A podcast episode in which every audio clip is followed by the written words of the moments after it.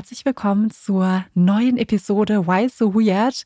Ich bin Vanessa. Hello. Und ich bin Elena. Hi. Hi Elena. Zum Einstieg meiner Episode habe ich direkt auch eine Frage, die dann vielleicht auch ein bisschen wieder was Persönliches ähm, von dir preisgibt. Hast du die Serie Prison Break gesehen? Mhm. Das ist schon wirklich lange her, aber ich weiß, dass ich die durchgesuchtet habe. Ich habe die, oh Gott, das ja, war so oder? eine dieser Serien, die man die ganze Nacht durchgeguckt hat, auch wenn man ja. wusste, morgen muss ich um sieben irgendwie raus, um in die Schule zu gehen, mhm. hat man die die mhm. ganze Nacht durchgeguckt. Ja, da kommt noch eine, nur noch die, aber man konnte nicht ja, aufhören. Oder? Ja, ich weiß auch, bei mir war das während dem Studium.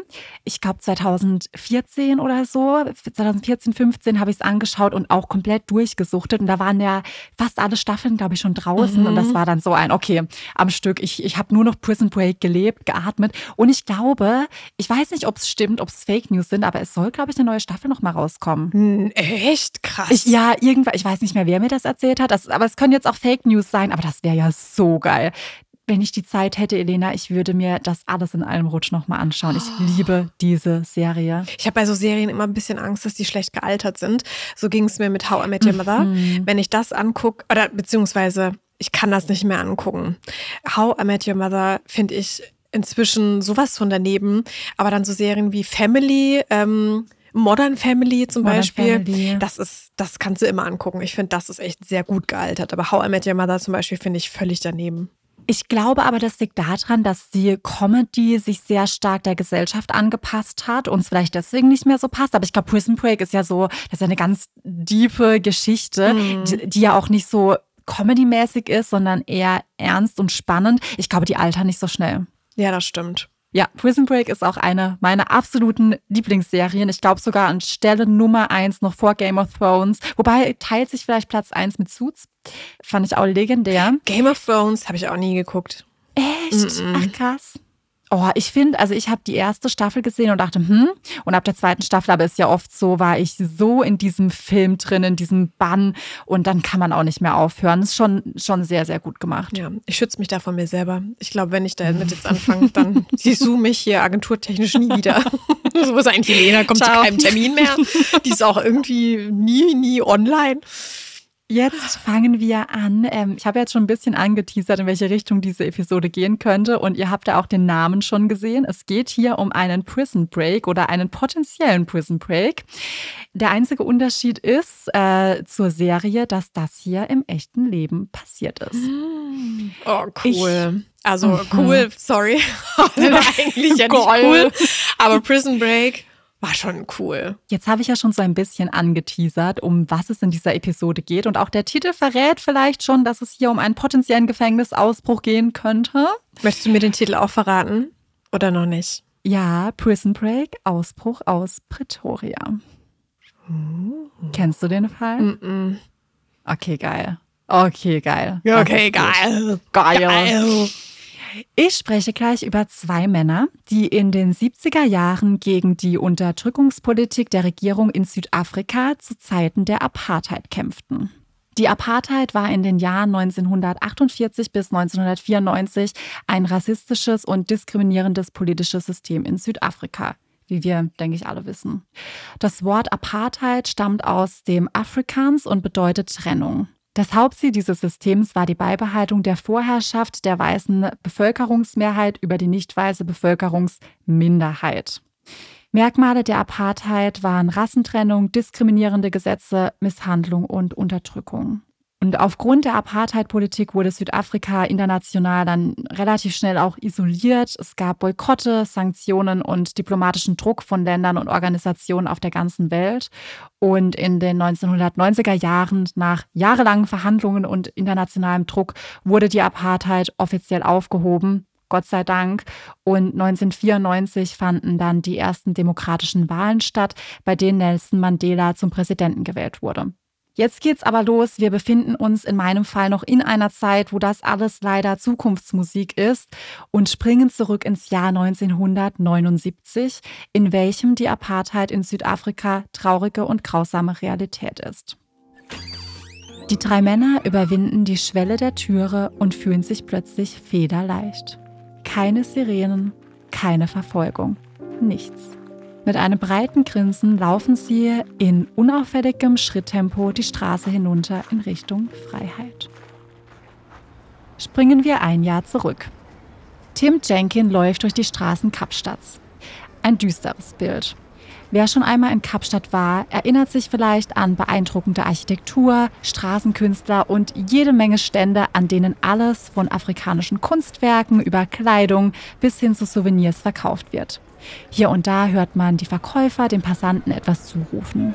Und begleitet wird das geschäftige Treiben von Straßenmusikern. Doch für Tim Jenkin ist das alles eine Zukunft, von der er kaum zu träumen wagt. Es ist Juni 1978 und die Apartheid liegt wie ein grauer Schleier über der Hauptstadt von Südafrika. Tim Jenkin gehört als weißer Mann nicht zu der Gruppe, die unter den schrecklichen Auswirkungen der Apartheid auf der Gesellschaft lasten. Doch er ist sich dieser unfassbaren Ungerechtigkeit sehr wohl bewusst. Als er sich weiter durch die Straßen drängt, hört er ein lautes Ticken. Shit, das ist schon sehr laut. Wird ihm das Geräusch verraten? In seiner Tasche befindet sich eine Briefbombe. Tim ist nervös. Er weiß nicht genau, wann die Bombe explodiert. Er stellt die Tasche am Straßenrand ab und läuft mit gesenktem Blick weiter. Boom! Blätter wirbeln durch die Luft. Die umstehenden Passanten greifen nach den Blättern und lesen sie mit großer Neugierde. Die Aussagen richten sich an die schwarze Bevölkerung und rufen zum Kampf gegen die Regierung und somit gegen das Apartheid-Regime auf. Tim Jenkin und sein Freund Stephen Lee, den alle nur Steve nennen, können die grausamen Bedingungen im Land nicht mehr ertragen. Das Verfassen und Verbreiten von Flugblättern scheint für die beiden weißen Männer das Mindeste, was sie tun können. Tim entfernt sich schnellen Schrittes vom Tatort und ist zufrieden mit der erfolgreichen Mission. Hatte der keine Angst, dass er da jemanden mit hochbombt? Weil wenn du deine Tasche in die Luft jagst, auch wenn da Flugblätter drin sind, kann, besteht ja immer das Risiko, dass da jemand anders mit in Berührung kommt. Mhm. Tatsächlich haben sie das vorher getestet und auch ähm, probiert, die Bombe kannst du dir vorstellen, wie so ein Silvesterböller, relativ ungefährlich. Also selbst wenn das direkt neben einer Person nach oben geht, würde diese nicht verletzt okay. werden. Das heißt, das haben sie schon, also mit der Absicht, dass niemand verletzt wird, das hätten sie, glaube ich, nicht in Kauf genommen. Weil sie sind ja da auch in den Straßen, die schon auch gefüllt waren. Und es hätte sie ja auch selber, also die Bombe hätte ja bei ihm in der Tasche jederzeit explodieren können, während er diese getragen hat. Deswegen, okay. nee, da hat er sich keine Sorgen machen müssen. Aber was jetzt passiert, ist natürlich heftig, weil um zwei Uhr nachts stürmen Polizeibeamte das Apartment der beiden Männer, in welchem sie gerade die nächste Fuhre an Flugblättern vorbereiten. Unter vorgehaltenen Waffen werden sie in Gewahrsam genommen und abtransportiert.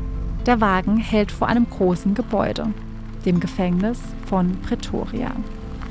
Das Gefängnis von Pretoria ist ein Hochsicherheitsgefängnis, circa 50 Kilometer von Johannesburg entfernt. Pretoria, Kapstadt und Bloemfontein bilden die drei Hauptstädte Südafrikas. Und das ganz kurz zur Info. Der südafrikanische Regierungssitz befindet sich in Pretoria, da wo auch das Gefängnis ist, das Parlament in Kapstadt und das oberste Berufungsgericht in Bloemfontein. Und deswegen sind das die drei Hauptstädte. Jetzt befinden wir uns aber in Pretoria und Tim und Steve werden gerade als Terroristen inhaftiert. Tim erhält eine Haftstrafe von zwölf Jahren, Steve bekommt acht Jahre. Oh. Für die beiden Männer ein Schock. Aber leider, oder ja, weiß nicht, ob man da leider sagen kann, keine wirkliche Überraschung, denn sie hatten sich vorher darauf geeinigt, dass sie die politischen Nachrichten so lange verbreiten werden, bis sie gefasst werden. Krass, aber du kriegst für die Verbreitung von politischen Nachrichten zwölf Jahre bzw. acht Jahre. Oder war das dann auch der Faktor mit dieser Briefbombe? Nee, also die Briefbombe hatte da, so viel ich weiß, nichts mit zu tun, sondern es ging wirklich nur um die Verbreitung. Sie wurden quasi als politische ähm, Häftlinge inhaftiert. Übel. Sehr, sehr übel. Vor allem, wenn man bedenkt, dass sie sich selbst in Gefahr gebracht haben, um für andere zu kämpfen. Das ist so ein cooler Akt und so ehrenwert und also, riecht absolut richtig, absolut richtig äh, und werden dafür eingesperrt. Das ist schon heftig.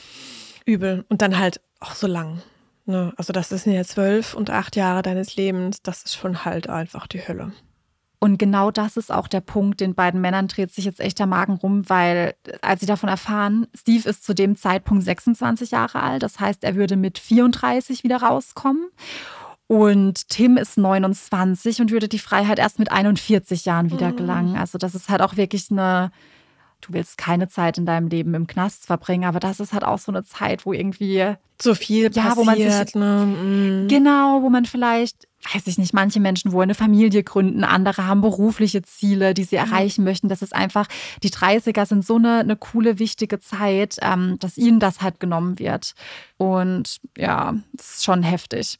Aber ja, sei es wie es sei. Was hältst du denn bisher von den beiden Männern? Was sagst du zu der Geschichte bisher? Ich bin auf der einen Seite schockiert und auf der anderen Seite gehe ich mal davon aus, dass die beiden vielleicht auch diejenigen waren, die da rausspaziert sind aus dem Gefängnis. Ich hoffe es zumindest.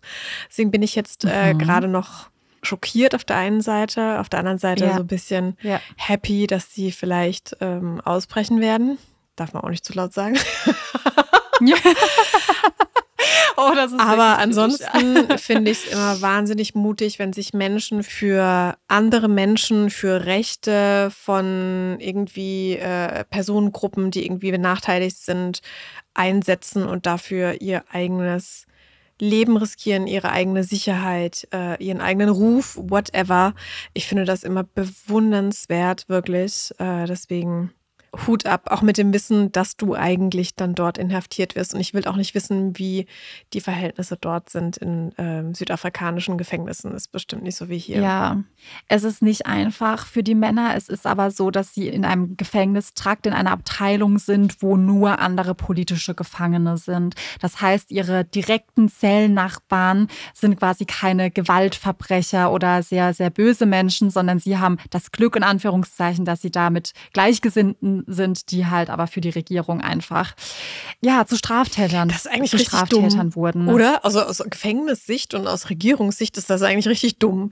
Überleg mal, wenn du politische Aktivisten alle zusammen in ein Gefängnis steckst, weißt du, die, die, die befeuern sich ja wahrscheinlich eher gegenseitig ja. und die sind ja, die können ja da wahrscheinlich sich auch eher nochmal ganz anders austauschen. Ja, aber weißt du, es ist ja ein Hochsicherheitsgefängnis was soll passieren? Das ist halt die Frage, die können sich ja über die Zellen hinweg austauschen, wie sie wollen, aber was bringst. Aber irgendwann sind die ja wieder weißt du, draußen, ja weißt du? Alle.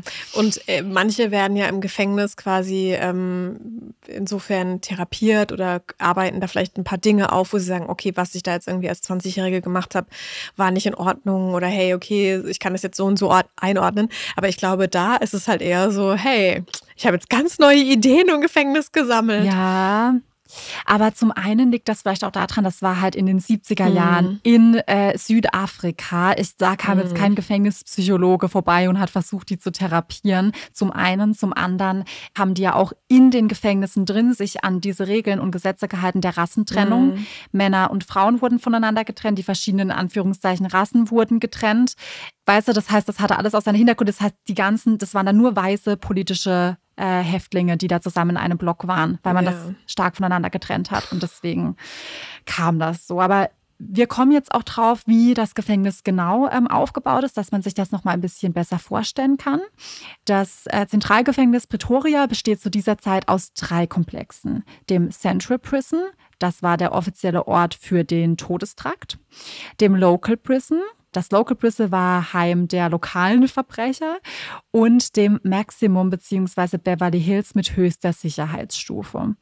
Und aufgeteilt werden die Häftlinge, wie ich jetzt schon gesagt hatte, nicht nur durch die Sicherheitsstufe, sondern auch nach Geschlecht und Rasse.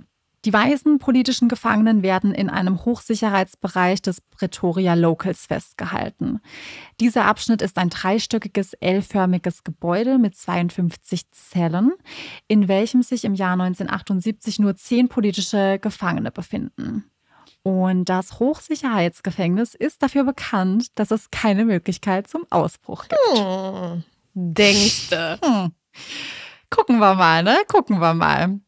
The Local beherbergt unzählige verschlossene Türen sowie einen sechs Meter hohen Drahtzaun, der den Gefangenen den Weg in die Freiheit blockiert. Wachmänner, Wachhunde, Dunkelheit, Trostlosigkeit.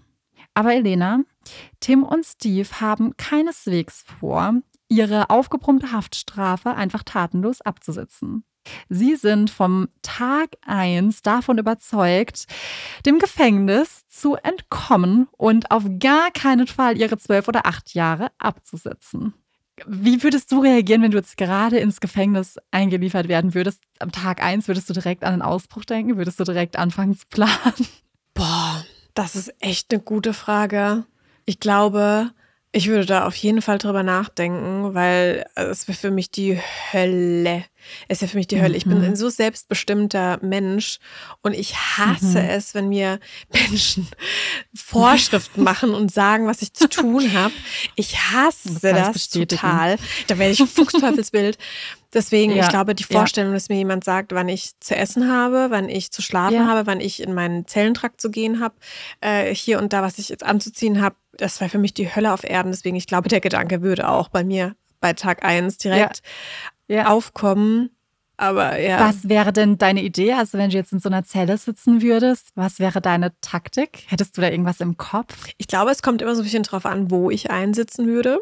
Aber hatten die Zugang, bevor sie ins Gefängnis ähm, gesteckt wurden und quasi dem Wissen, dass sie bald ins Gefängnis müssen, hatten sie dann nochmal Zugang zu Fernsehen und zu irgendwelchen Recherchetools? Oder sind die quasi festgenommen worden und sind dann eingebuchtet worden? Nee, die wurden festgenommen und eingebuchtet. Aber was, also was meinst du mit Recherche? Im Sinne von, genau? weißt du, wenn ich jetzt zum Beispiel, wenn ich jetzt die beiden wäre und ich wüsste, ich Mhm. rechne eigentlich schon damit, dass ich irgendwann festgenommen werde und ins Gefängnis komme, dann würde ich mir direkt schon von Anfang an einen Plan zurechtrücken. Dann würde ich mich Mhm, informieren, mhm. wie andere Gefängnisausbrüche äh, zustande kamen, was es da für verschiedene Möglichkeiten gibt, für Methoden. Was ich würde mich vorab so informieren, dass ich ins Gefängnis reingehen würde und ich hätte quasi schon einen Masterplan. Ich glaube, dort sich dann Ja. zu überlegen, wie man ausbrechen könnte, wäre schwierig. Aber ich hätte, wenn ich Ja. wüsste, Gefängnis relativ wahrscheinlich, würde ich mir einen Masterplan zurechtlegen. Ja.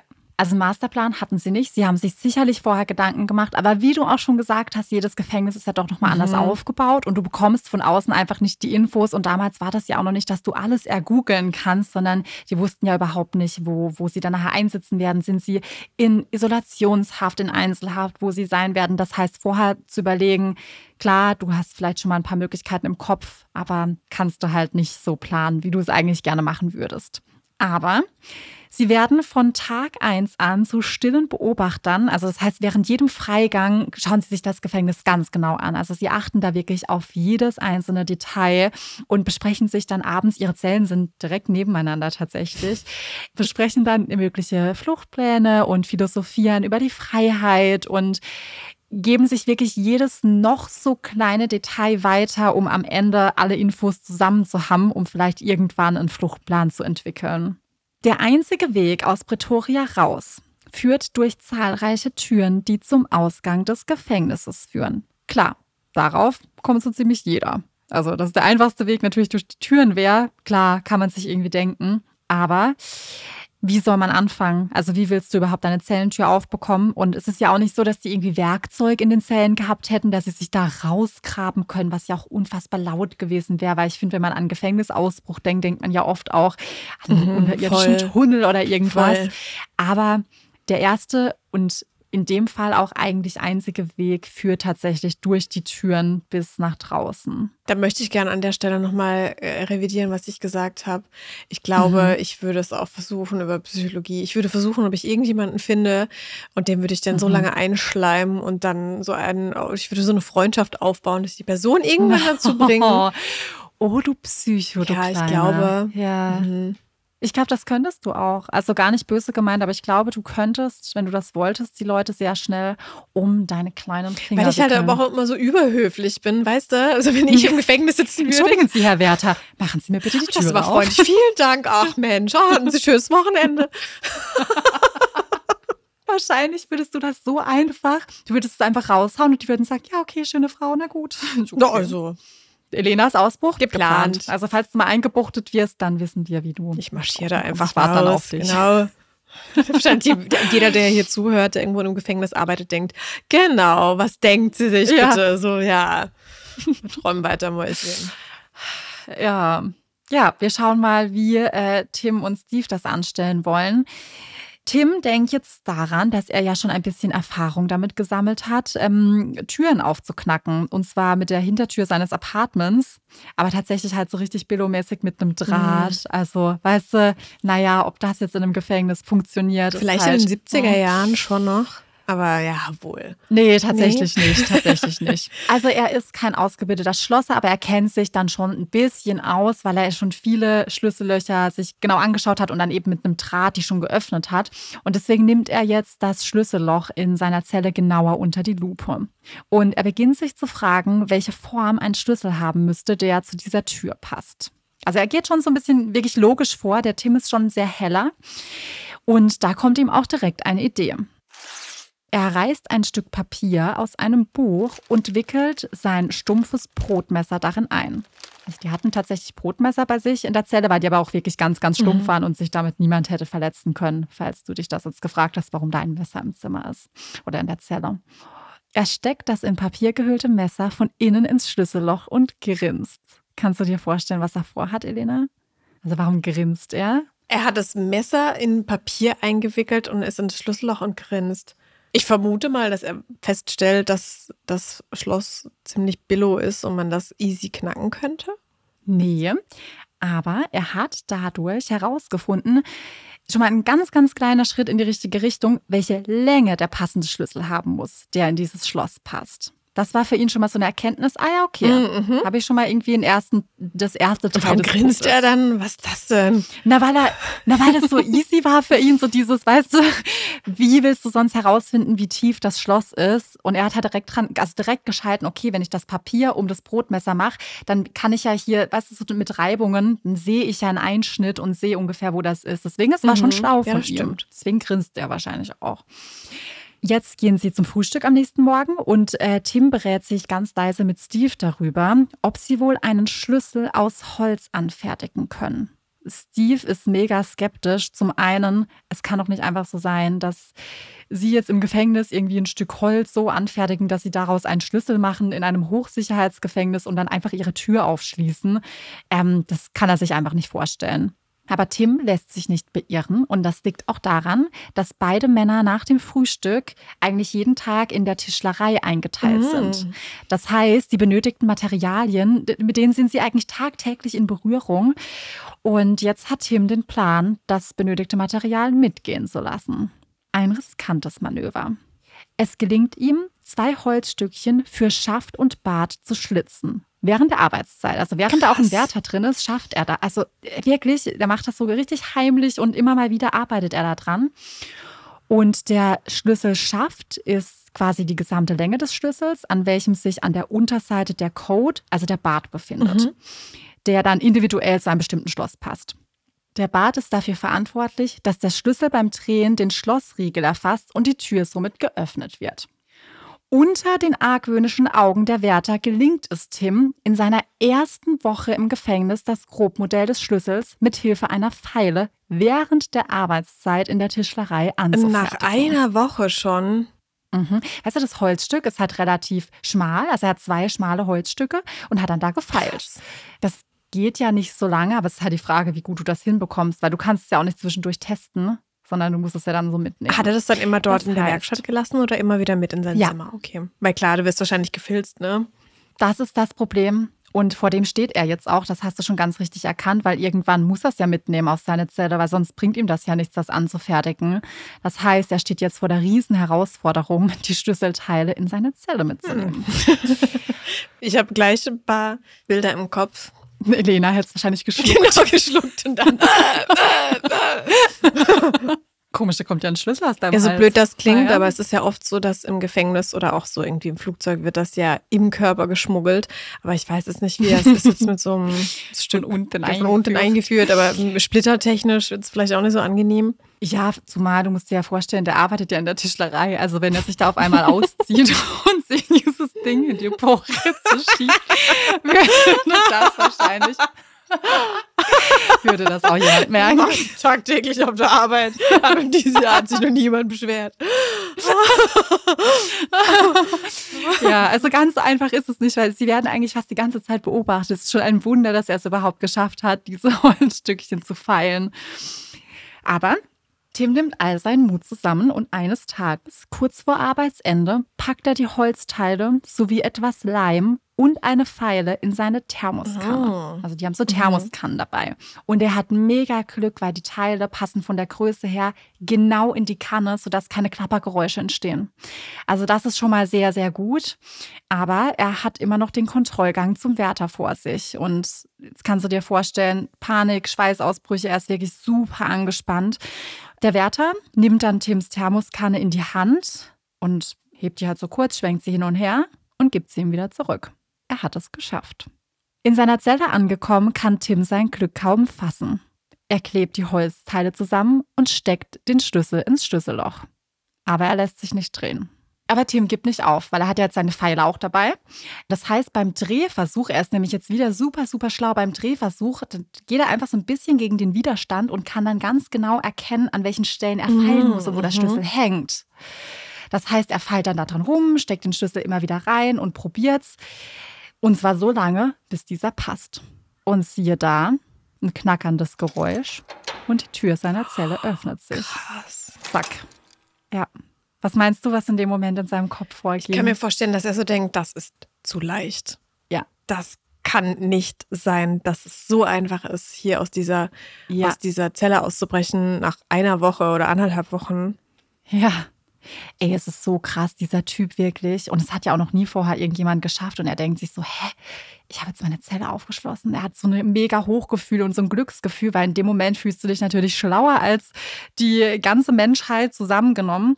Aber das Hochgefühl hält nicht so lange an, weil er hat ein Detail vergessen, beziehungsweise ist ihm nicht aufgefallen. Und zwar vor seiner Zellentür ist noch eine große Metalltür. Und das Schlüsselloch von dieser Metalltür ist nur außen an der Tür angebracht. Das heißt, er hat es verkackt. Er, ihm ist das nicht aufgefallen, dass die Wärter immer zwei Türen aufgemacht haben. Es hätte ihm eigentlich hätte ihm nicht entgehen dürfen, weil er so ein schlaues Kerlchen ist und auf jedes Detail geachtet hat. Aber da hat er irgendwie gar nicht dran gedacht. Ja, das heißt, er hat das Problem jetzt, ja, wie komme ich wirklich aus der Zelle raus? Weil bisher hat er halt nur die innere Gittertür aufbekommen. Ein paar Tage später.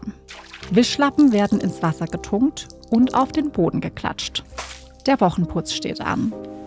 Freitags wird der Flur vor den Gefängniszellen gereinigt. Und zwar von den Insassen selbst. Jetzt kannst du dir vielleicht vorstellen, was er vorhat. Ja. ja, er will einen der Insassen dazu bringen, dass sie ihm die äußere Tür aufmachen. Ne?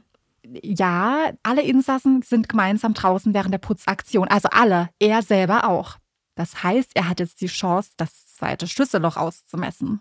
Ah, Weißt mhm, du? Mhm. Weil dafür hat er ja noch keinen Schlüssel. Ich habe noch mal eine Zwischenfrage, weil sein Mitinsasse, ist das so, dass äh, die Zellentrakte von außen und von innen immer quasi mit den gleichen Schlüsseln ähm, geöffnet werden können? Oder ist das von jeder Zelle ein anderer? Weil seinen Mitinsassen möchte er wahrscheinlich auch mitnehmen, oder? Ja, also den kriegt er auch so mit raus. Genau, dass das funktioniert. Also teilweise, es gibt da noch andere Türen, die natürlich andere Schlüssel haben, aber mit, den, mit dem Zellenschlüsseltür kriegt er Okay. die anderen auch Okay. auf. Es ist jetzt so, dass er auch den ersten Schlüssel probiert und denkt sich, ja, vielleicht ist es ja wieder so einfach, ne? Und ich stecke den in die Metalltüre rein und es klappt. Aber das klappt tatsächlich nicht. Tim hat aber mega Glück, weil jetzt muss er ja auch die anderen Insassen einweihen, ne? weil es sind ja mehrere Leute in diesem Trakt. Und dadurch, dass es ja aber alles politische Gefangene sind, die eigentlich auf der gleichen Seite stehen, verpfeift ihn niemand, sondern sie decken ihn und halten auch nach den Wärtern Ausschau, während Tim das Schlüsselloch ausmisst.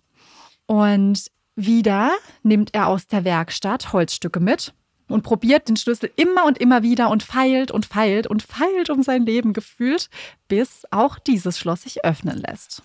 Die Freude ist groß. Jetzt aber schnell, bevor die Wärter Wind von der Sache bekommen. Also Tim hat jetzt den, den Schlüssel dort reingesteckt und dreht ihn zurück, will ihn rausziehen, aber der steckt fest. Das Ende des Holzstücks, das Tim als Schlüssel zur Freiheit dienen soll, ragt aus dem Schlüsselloch und lässt sich nicht Oh mehr bewegen. Doch es ist keine Zeit mehr, ihn rauszuholen. Die Putzzeit ist abgelaufen.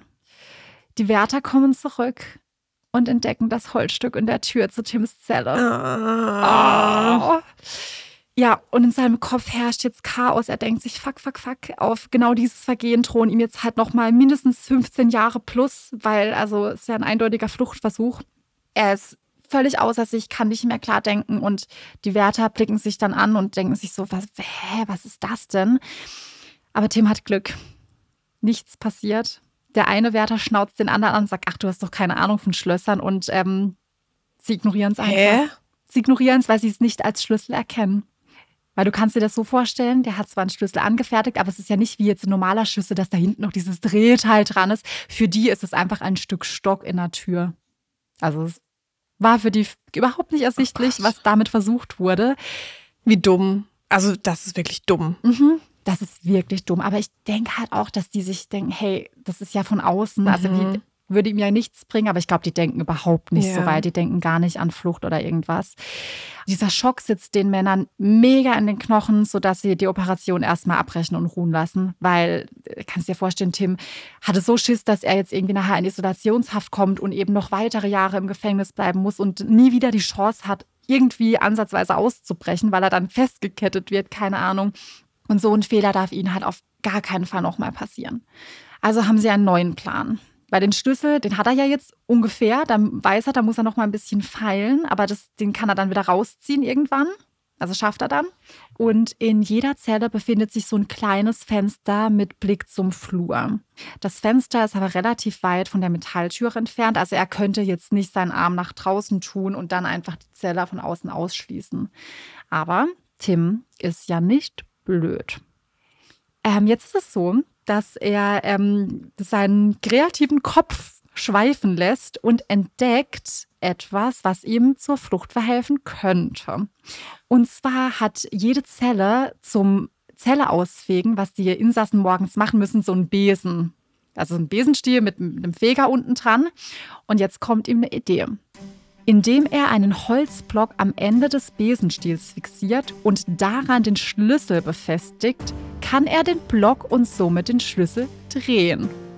Und eines Nachts, als kein Wärter weit und breit in Sicht ist, lehnt sich Tim so weit aus dem Fenster wie möglich und zielt mit dem Besenstiel in Richtung Türe. Zitternd findet er das Schlüsselloch, drückt den Schlüssel rein und dreht den Besenstiel.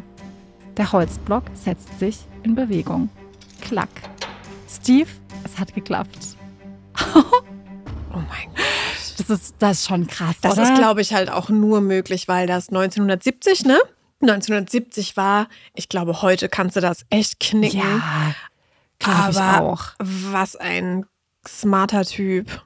Krass. Ja, was ein Fuchs, wirklich. Selbst zu dieser Zeit, es hat ja noch kein anderer davor gemacht. Also in diesem Gefängnis wirklich ein Hochsicherheitsgefängnis. Du musst da erstmal draufkommen, dich dann mm. trauen. Ich glaube, dass viele schon daran gescheitert wären, den Schlüssel gar nicht mm. erst, mhm. weißt du, dieses mit dem Ausmessen und mit dem Pfeilen und sich trauen, das Werkzeug auch mitzunehmen. Ich meine, er hätte da ja schon ja, geschnappt klar. werden können. Klar. Rein theoretisch. Und das war erst der zweite Streich. Doch der dritte folgt zugleich. Denn jetzt, ähm, kommen sie zur Tür 3. Und diese Tür ist ihnen bereits bekannt, weil diese ist am Ende des Flurs, die aus ihrer Abteilung rausführt. Und wenn du dir jetzt vorstellst, sie sind aus ihrer Zelle draußen und am Ende ihrer Abteilung ist nochmal eine Tür. Wie erreichen sie die? Oder wann erreichen sie die? Ja, wenn sie da durch. Nee, stehe ich auf dem Schlauch.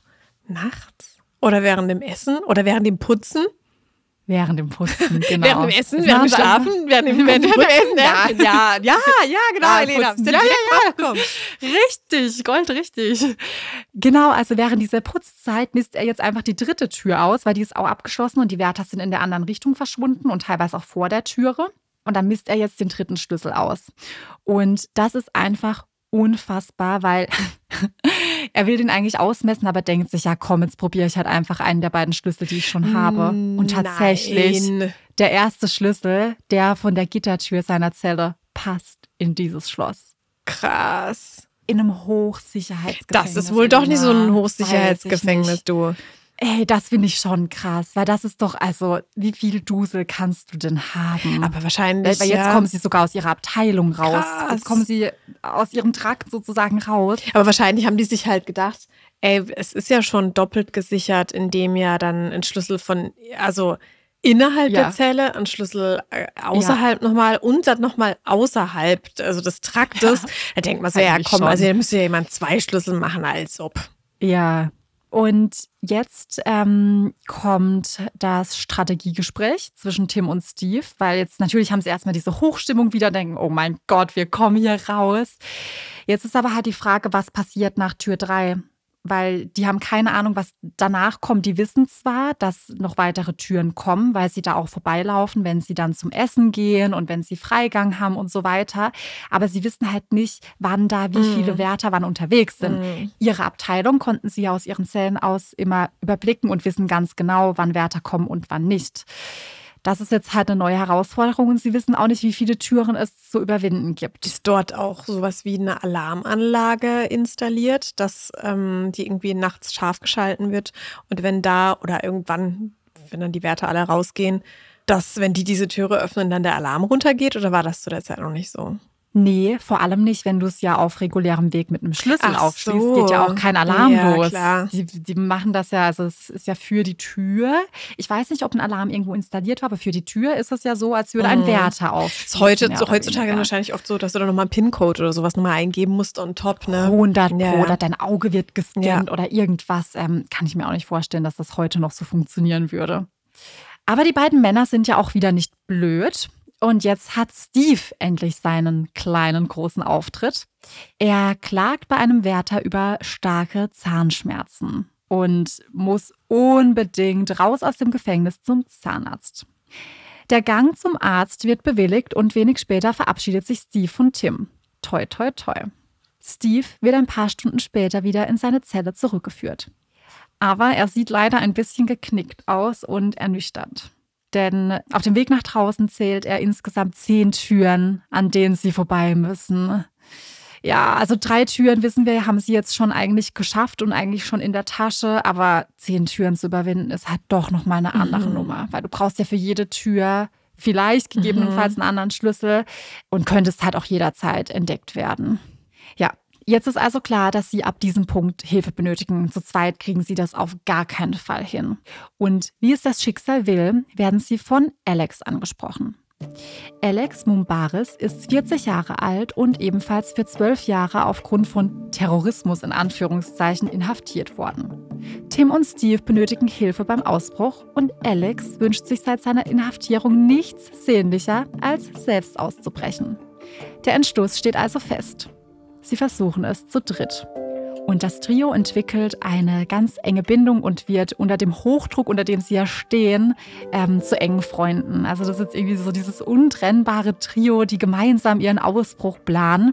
Und du wirst auch gleich noch sehen, warum es auch so wichtig ist, dass sie drei Personen sind. Denn es ist gar nicht so einfach, jetzt herauszufinden, wie die anderen Türen zu öffnen sind. Wann immer es ihnen möglich ist, stecken sie die Köpfe zusammen und planen weiter am perfekten Fluchtplan. Tür 4 führt eine Treppe tiefer in den Verwaltungsbereich des Gefängnisses. Sie müssen mehrmals am Tag durch diese Tür gehen. Morgens zum Frühstück, mittags zum Essen und abends zurück in die Zelle. Tim hat also immer wieder die Gelegenheit, den Wärtern beim Aufschließen dieser Tür genau zuzusehen, um die ungefähre Größe des Schlüssels zu ermitteln. Ein Rohling dieses Schlüssels ist schnell angefertigt. Warum ist das so leicht? Was sind das auch für Schlüssel? Weißt du, was sind das für Schlüssel?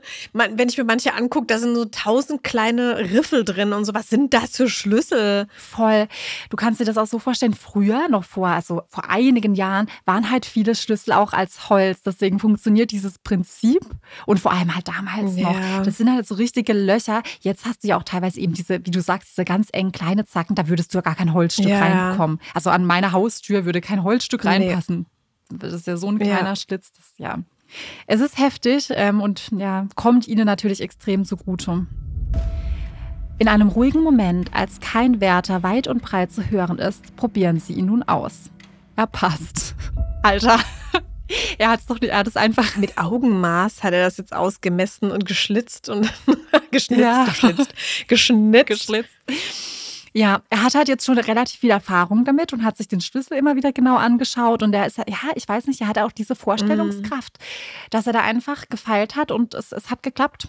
Also, das heißt, Tür 4 ist überwunden.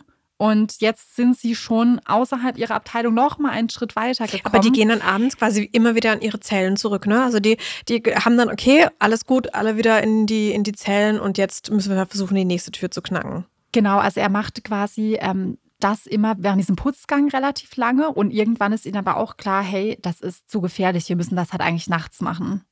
Aber dazu kommen wir gleich noch. Der größte Pain ist es jetzt, die Türen 5 und 6 zu überwinden, denn diese liegen direkt am Büro des Nachtwärters und scheinen also unerreichbar. Das heißt, im Gefängnis ist nachts ein Nachtwärter drin, aber nur einer. Das ist halt das, das Krasse. Also es ist nur einer. Einer da. für die knapp zehn waren da drin, oder? Ja, und für die, ähm, die sind ja in einem Trakt, mhm. in einer Abteilung, aber das Gebäude ist ja dreistöckig. Ah. Das heißt, da geht es noch nach oben ähm, und es gibt noch mehr Insassen, die dort in diesem und da Bereich ist eine sind. für zuständig nachts? Nachts, ja, weil halt alle Zellen ja mhm. abgeschlossen sind und der macht halt einfach nur noch so einen Kontrollrundgang und eigentlich passiert dann da halt auch nicht mehr viel. Ja. ja.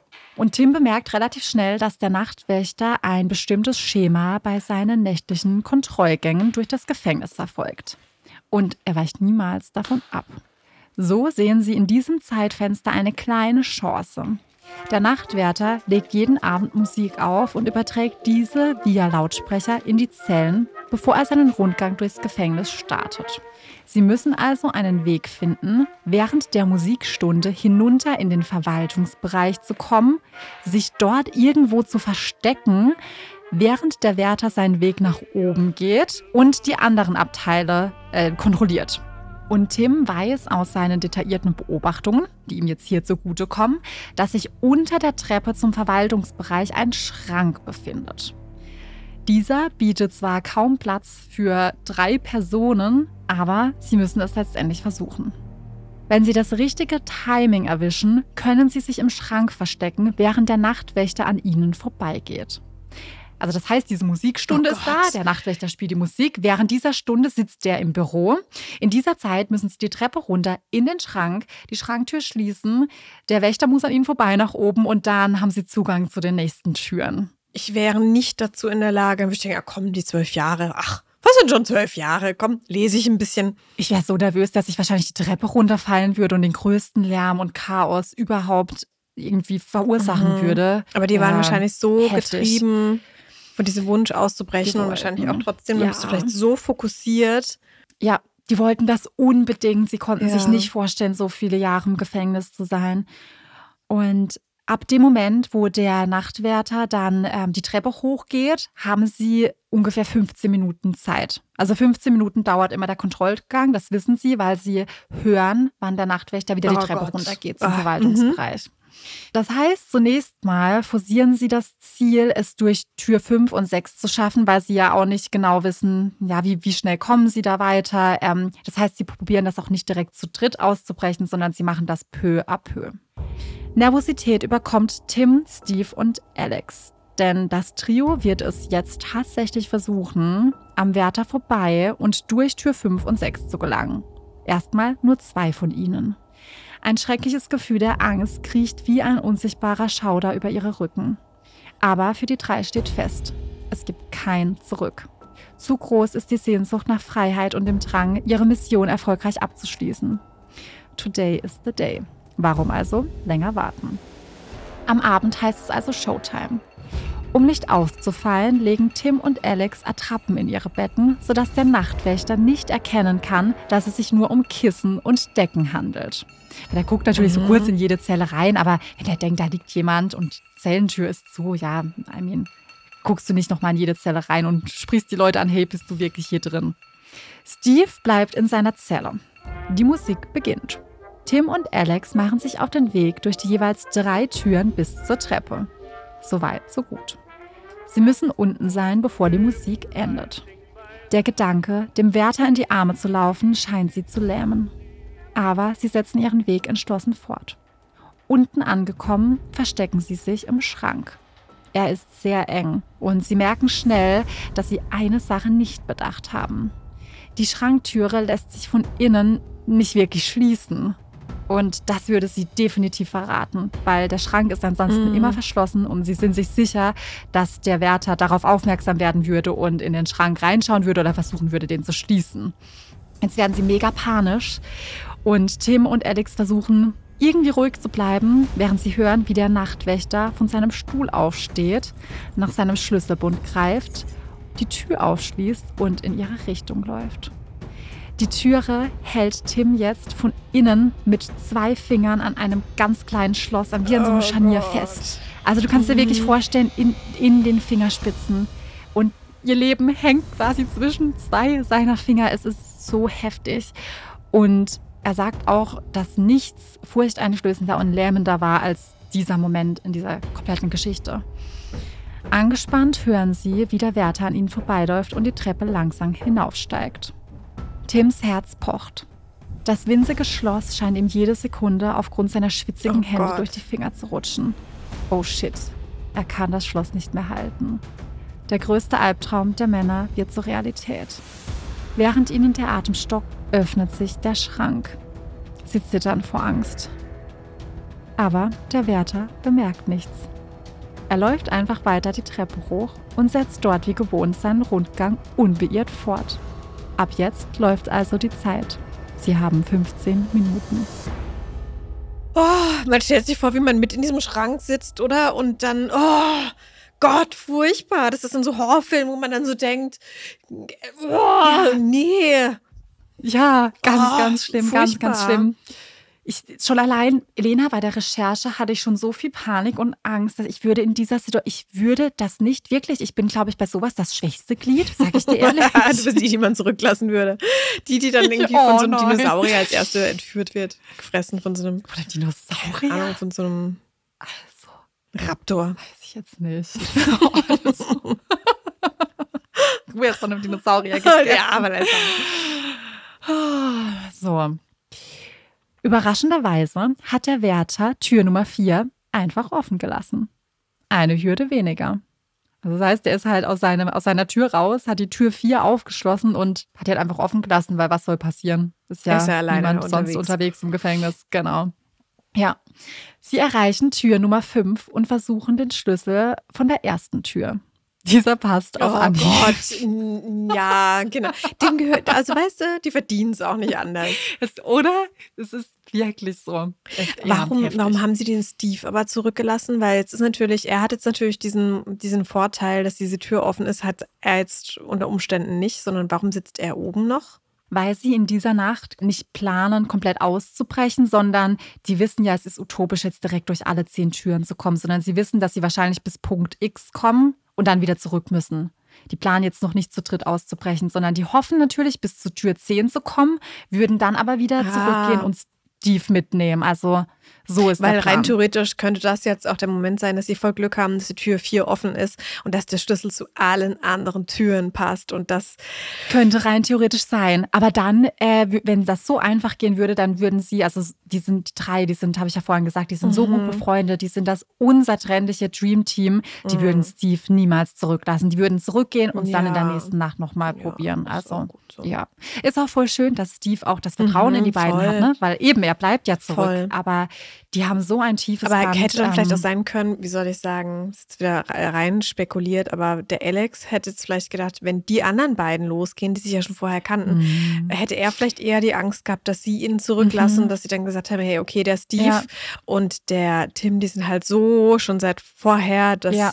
dann die Chance Kann natürlich eher besteht, dass sie wieder zurückkommen. Ja, auf jeden Fall ist da ein tiefes, tiefes Vertrauen.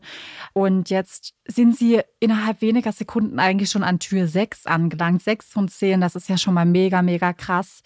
Alex bleibt ein Stück zurück, um sofort reagieren zu können, falls der Wärter zurückkommt. Und Tim probiert jetzt alle Schlüssel aus, die er angefertigt hat. Aber keiner passt und einige verklemmen sich auch sofort. Also das heißt, das Glück hört jetzt hier ein bisschen auf erstmal. Und Alex wird immer nervöser, weil Tim ist jetzt relativ lang an der Tür 6 beschäftigt und probiert und flucht und macht und drückt. Aber es passiert halt einfach nichts. Und Steve hört jetzt oben in seiner Zelle den Nachtwächter seine Mhm. Runde machen. In der Ungewissheit, wie die Situation unten aussieht. Also es treibt ihn in den Mhm. Wahnsinn, dass er keine Ahnung hat, wie weit sind meine Freunde, sind sie wieder im Schrank versteckt oder was passiert denn jetzt? Schaffen sie es durch alle Türen? Und die 15 Minuten sind jetzt abgelaufen. Tim und Alex müssen sich schnell wieder in den Schrank zurückziehen, bevor der Wärter sie entdeckt. Alex drängt Tim dazu aufzuhören, doch der kann es nicht lassen und versucht es weiter. Der ist also wie in so einer, wie in so einem mhm. Film, wo er denkt, Alter, wir sind jetzt schon so weit, ich will das schaffen. Der lässt sich von Alex da überhaupt nicht ablenken und aus der Ruhe bringen. Der macht einfach äh, sein Ding. Aber Gott sei Dank in allerletzter Sekunde kann Alex ihn überzeugen, dass sie schnell wieder zurück in den Schrank gehen. Und sie schaffen es tatsächlich gerade so wieder rein. Und schweren Herzens und voller Adrenalin treten sie den Rückzug an und entfernen sich mit jeder Türe Schritt für Schritt von der Freiheit, die schon zum Greifen nahe schien zumindest. Mit gesenkten Köpfen kehren sie zurück in ihre Zellen und berichten Steve von ihrem Scheitern in Anführungszeichen. Ne? Aber Tür Nummer 6 war halt unüberwindbar. Und die Niederlage ist für die Männer sehr, sehr schwer zu ertragen. Aufgeben ist jetzt keine Option, aber du kannst dir vorstellen, die sind jetzt erstmal mm, mega ja, geknickt, klar. weil sie dachten halt natürlich, weißt du, wenn es immer so einfach geht, gefühlt, dass du da easy durchkommst und sie haben jetzt auch keine Ahnung, was für ein Schlüssel da passen soll. Jetzt muss Tim dann wieder ein Holzstück mitnehmen. Es ist halt immer mhm. wieder diese mhm. Aufregung und dieses, mein Gott, ich könnte halt jederzeit mhm. erwischt werden. Mit jedem neuen Schlüssel kommt halt neues Risiko mit rein, gell? Man denkt dann so, ja, ey, voll. einmal ja, zweimal, wuh, aber ein drittes, viertes Mal wird das doch nicht ja. klappen. Sie sind aber so im Film drin, dass sie es direkt am nächsten Abend nochmal probieren. Und Tim und Alex gehen genauso vor wie beim ersten Mal. Und wieder stehen ihnen die ja, sehr nervenaufreibenden Minuten bevor, mit einem Risiko nach dem anderen. Aber alles wie gewohnt. Sie verstecken sich im Schrank, sie hören, wie der Nachtwärter hochgeht, sie schleichen sich durch die offen gelassene Türe, schließen Tür 5 auf und während Tim sich an der sechsten Tür zu schaffen macht, beginnt oben Steve in seiner Zelle den Nachtwärter in ein Gespräch zu verwickeln. Also das haben sie jetzt als neue Taktik, dass der den quasi ablenkt. Und der hat schon mal mitbekommen, dass der Nachtwärter so ein extremer Rugby-Fan ist. Und deswegen fragt er jetzt, hey, wie war denn das letzte Spiel? Wer hat gewonnen? Und stellt halt so ganz viele Fragen. Und der Nachtwärter lässt sich da echt einlullen und denkt sich so, ja, ja, okay, labern oh, der hat Interesse, ich habe eh nichts Hobby. zu tun. Also irgendwie ganz nett. Ey, aber natürlich auch, du musst dir das vorstellen, unter höchster Anspannung. Wahrscheinlich würde ich da auch gar nicht dazu in der Lage sein, gute Fragen zu stellen. So ja, ein, ja, und du so. ja. Tim macht sich eben an der sechsten Tür zu schaffen. Und es gelingt ihnen auch tatsächlich nach langem Drücken und Zerren mit einem Schlüssel, den er dann noch angefertigt hatte, reinzukommen. Also sie schaffen mhm. es durch die Türe durch und kommen damit in einen schmalen Gang. Und die Atmosphäre wird hier immer surrealer, weil Sie haben jetzt gar keine Ahnung mehr, was sie erwartet, weil sie nicht wissen, sie gehen zwar davon aus, okay, in unserem, in unserem Abteil und im Verwaltungsbereich gibt es halt diesen einen Nachtwärter, aber sie wissen nicht, was nachts im restlichen Teil des mhm. Gefängnisses mhm. abgeht und ob da nochmal Leute stehen, bewacht da jemand die Türe. Sie wissen ja gar nichts. Und sie denken jetzt, fuck, was ist, wenn wir auf andere Wärter treffen? Gut, aber was bleibt uns jetzt anderes übrig? Wir probieren es einfach. Sie kommen bei Tür Nummer 7 an und setzen ihre Schlüsseltests fort. Da es sich um eine normale Gittertür handelt, hat Tim eine Idee, als kein Schlüssel passen will. Er schraubt einfach das Schloss ab, demontiert es und drückt es mit seinem Finger aus der Fassung. Es funktioniert. Also durch Tür 7 sind sie auch easy peasy einfach durch. Das ist also aber dann müsst, hat er es danach dann wieder wahrscheinlich reingeschraubt, weil sonst am nächsten Tag würden die ja merken, ne, dass da jemand war. Ja, ja. Aber jetzt erstmal, genau, haben sie diese Tür auch geschafft und denkt sich so, Alter, okay, sieben von zehn, let's go. Und die Situation wird jetzt für die beiden äh, zu einem Wettlauf gegen die Zeit, weil jetzt wollen sie es unbedingt schaffen. Sie wollen, sie wollen es jetzt ganz durchziehen, dass sie dann in der nächsten Nacht Steve packen können und gemeinsam verschwinden. Tim und Alex stehen vor Tür 8, die zu ihrer Erleichterung schon offen ist. also die Tür ist nachts gar nicht abgeschlossen. Und so setzen sie ihren Weg fort und erreichen Tür Nummer 9. Eine gewöhnliche Holztür, die sich mit einem der selbst gebastelten Schlüssel öffnen lässt. Entschuldigung, ich kann nicht mehr. Sie scheinen die Zeit zu vergessen und sie vergessen die Welt um sich herum. Steve oben kann nur hoffen und beten, dass seine Freunde ihre Mission erfolgreich abschließen und sich rechtzeitig wieder im Schrank verstecken können. Währenddessen erreichen die beiden Tür Nummer 10, die Eingangstür, durch die sie ins Gefängnis gelangt sind und die sie jetzt als einziges Hindernis von der Freiheit trennt. Diese Tür ist eine gewöhnliche Holztür. Doch die Zeit ist um. Sie müssen zurück. Tür Nummer 10 birgt das alles entscheidende Risiko. Denn im Grand Finale möchten sie ja zu dritt das Gefängnis verlassen und sie möchten das jetzt tun. Steve muss also in der nächsten Nacht mitkommen und wird den Wärter nicht mehr ablenken Oh können. Gott. Selbst wenn jemand anders den Wärter in ein Gespräch verwickeln würde, ist das keine Garantie, dass die Zeit ausreicht. Denn wer weiß, wie lange sie für das Öffnen von Tür Nummer 10 brauchen. Dennis Goldberg, ein weiterer Insasse, will helfen. Er wünscht den dreien wirklich von Herzen das Allerbeste und will sie auf ihrem Weg in die Freiheit unterstützen. Also hat er die alles entscheidende Idee. Ein Zwischenschalter im elektrischen Leitungsnetz soll dafür sorgen, dass das Licht in den Zellen ausgeht. Dennis will daraufhin den Nachtwächter rufen und ihn darum bitten, das Licht wieder einzuschalten und den Männern somit ein paar Minuten Zeit verschaffen. Also auf jeden Fall ein paar Minuten mehr als in einem normalen Gespräch. Und sie kommen auch in ihrer Freizeit und in ihrer Putzaktion, kommen sie dahin an diesen, an diesen Schaltkasten, dass der Dennis sich da tatsächlich zu schaffen machen kann und zerstört das Kabel so, dass der Nachtwächter auch ein paar Minuten damit beschäftigt sein wird, das zu reparieren. Und der hat es auch so begründet, dass er sich relativ sicher war, dass der Nachtwächter dann auch kommen wird und das Licht reparieren wird, weil im Gefängnis herrscht ja trotzdem Sicherheitsvorkehrungen und dazu gehört auch, dass das Licht funktioniert. Das heißt, der Nachtwächter ist auch dafür verantwortlich, Ja. dass die Elektronik und alles ähm, keine Fehler vorkommen und dass die Insassen nicht im Dunkeln sitzen. Der große Tag ist gekommen. Oh Gott. Tim, Steve und Alex versuchen sich ihre Nervosität nicht anmerken zu lassen. Am Abend kleiden sie sich in ziviler Kleidung, die von den Wärtern achtlos in den Gemeinschaftsräumen liegen gelassen wurden. Also unfassbares Glück, Elena, dass die Wärter auch noch Kleidung da einfach liegen lassen, die sie sich jetzt mit auf ihre Zellen nehmen können und sich dann in den Zellen umziehen. Also du musst schon auch echt Glück haben. Da ist ganz viel Können dabei, ganz viel Intelligenz reingeflossen, aber sehr auch viel brutales Glück, Glück. Sehr, sehr, Sehr viel, viel Glück. Glück. Wirklich. Ja, und jetzt heißt es All in, Baby. Sie geben Dennis per Hand das Signal, dass es jetzt losgeht. Die Operation beginnt. Ah, Alles wie gehabt. kann man gar nicht still sitzen bleiben. Das ist so spannend. Und jetzt machen wir, jetzt will ich dich auch gar nicht länger auf die Folter spannen und nochmal alles erzählen, aber es ist quasi kein Problem bis zur Tür Nummer 10. Haben sie alles schon durchgespielt, haben sie alles easy geschafft. Das einzige Ding, was tricky war, war der Schrank, weil der ja schon zu zweit mega eng war. Da zu dritt, da hatten sie nochmal so einen kleinen Nervous Breakdown, weil sie den ja dann wieder zuhalten mussten. Das war eigentlich immer so dieser, dieser richtige Angstmoment, wenn der Wärter da an ihnen vorbeiläuft. Aber sie haben es tatsächlich bis zur Tür Nummer 10 geschafft. Und das auch relativ schnell, weil sie jetzt genau wussten, wie welche Tür aufgeht. An Tür 10 angekommen, hat das Trio aber keine Ahnung, ob der Nachtwächter noch abgelenkt ist oder ihnen schon auf die Schliche gekommen sein könnte. Sie stehen quasi vor dem Tor der Freiheit, doch keiner der Schlüssel passt. Ein Albtraum. Die Zeit tickt. Tim bekommt die Tür nicht auf. Ein mickriges, kleines Haustierschloss, das zwischen ihnen und der Freiheit steht. Und Tim bekommt die Scheißtüre einfach nicht auf. Sie hören den Wächter die Treppe runter und wieder in sein Büro gehen. Es gibt also keinen Weg zurück. Entweder sie schaffen es nach draußen oder sie müssen wieder am Nachtwächter vorbei. Oder jemand anderer entdeckt sie und eine viel längere, wahrscheinlich unerträglichere Haftstrafe würde auf sie zukommen.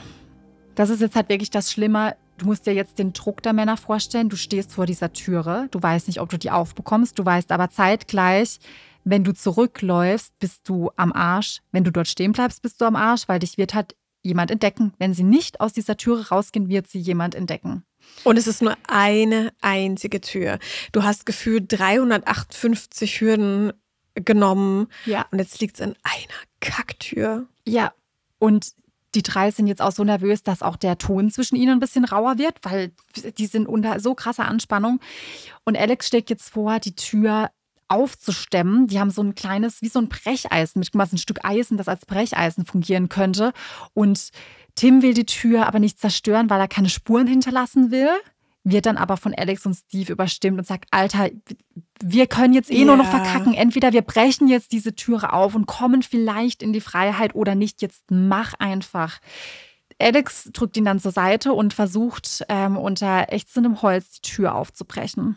Der Nachtwächter sitzt nur ein paar Meter von ihnen entfernt und müsste sie eigentlich jede Sekunde hören und gleich könnte alles vorbei sein. Die Tür gibt nach und öffnet sich. Ich finde, das ist jetzt schon gerade ein sehr emotionaler oh Moment. Gott. Doch was erwartet sie jetzt vor dem Gefängnis? Also es ist so, sie haben Tür 10 tatsächlich aufbekommen und geschafft, die Tür geht auf und jetzt befinden sie sich im Gefängnishof, also im Außenhof, nicht in dem Hof, in dem sie da mit den anderen Insassen drin waren. Sie müssen es jetzt also noch schaffen, das Gefängnisgelände zu ähm, verlassen, unentdeckt. Dabei müssen sie den Hof durchqueren und senken ihre Köpfe. Zwei Wärter stehen neben einem Auto direkt im Hof und unterhalten sich. Wahrscheinlich ein kurzer Plausch vor dem Feierabend. Dem Trio rutscht das Herz in die Hose. Doch die Wärter beachten sie nicht und spazieren einfach aus dem Gefängnis raus. Also rein theoretisch müssten die Wärter, wenn sie genau geguckt hätten, die Insassen erkennen, aber dadurch, dass sie eben zivil gekleidet waren und einfach aus der Tür rausspazieren, haben die die gar nicht beachtet. Sie laufen unbemerkt die Straße entlang, als wäre alles normal. Die drei fühlen sich federleicht. Niemand scheint ihnen Beachtung zu schenken. Keine Sirenen, niemand verfolgt sie. Erst als sie ein Stück entfernt vom Gefängnis stehen, lassen sie ihren Emotionen freien Lauf. Ein breites Lächeln breitet sich auf ihren Gesichtern aus und sie realisieren, dass sie es tatsächlich geschafft haben.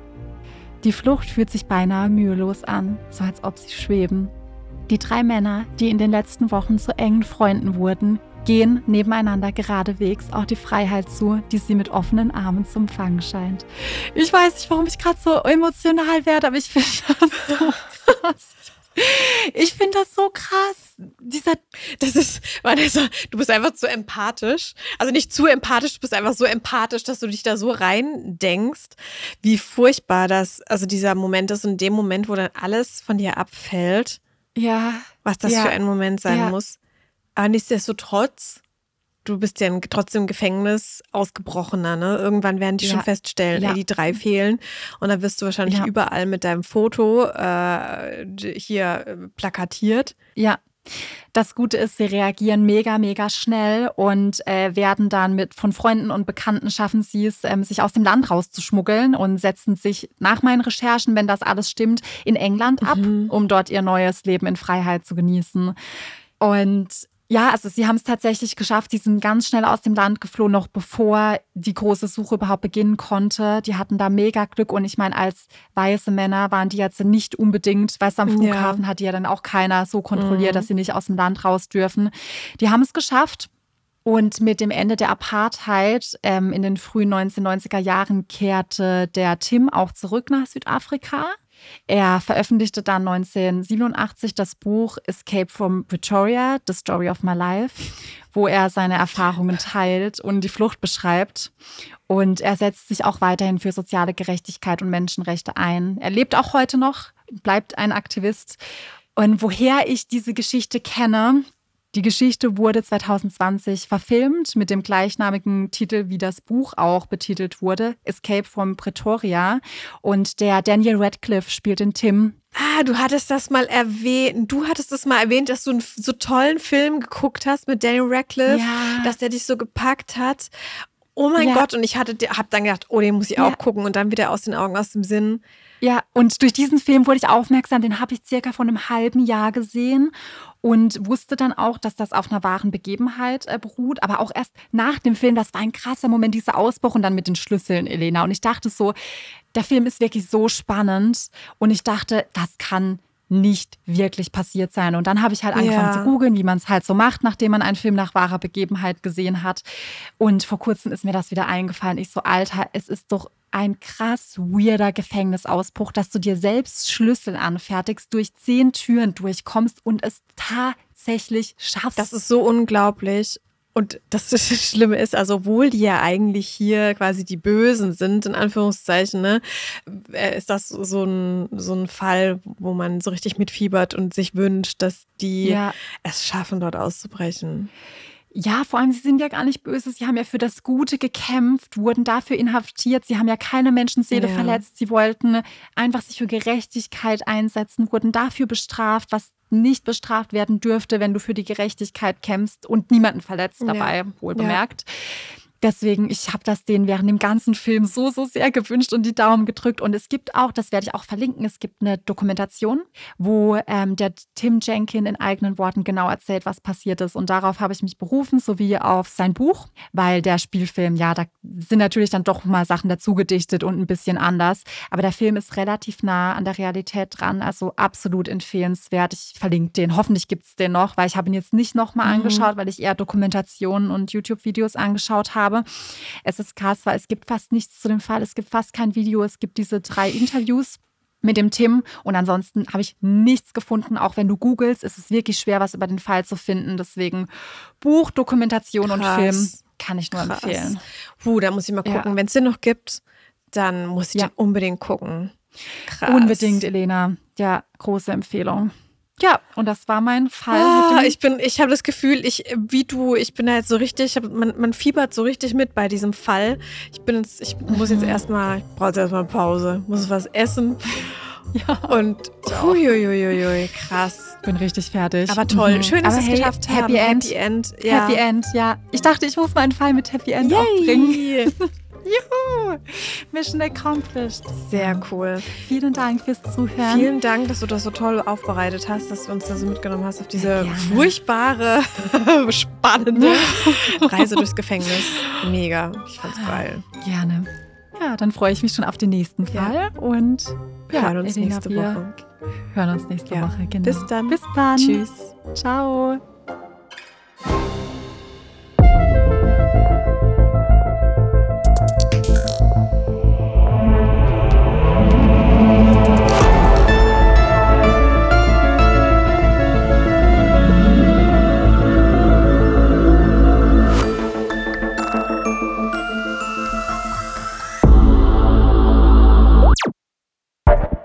Dieser Podcast ist eine Produktion von Audioflow.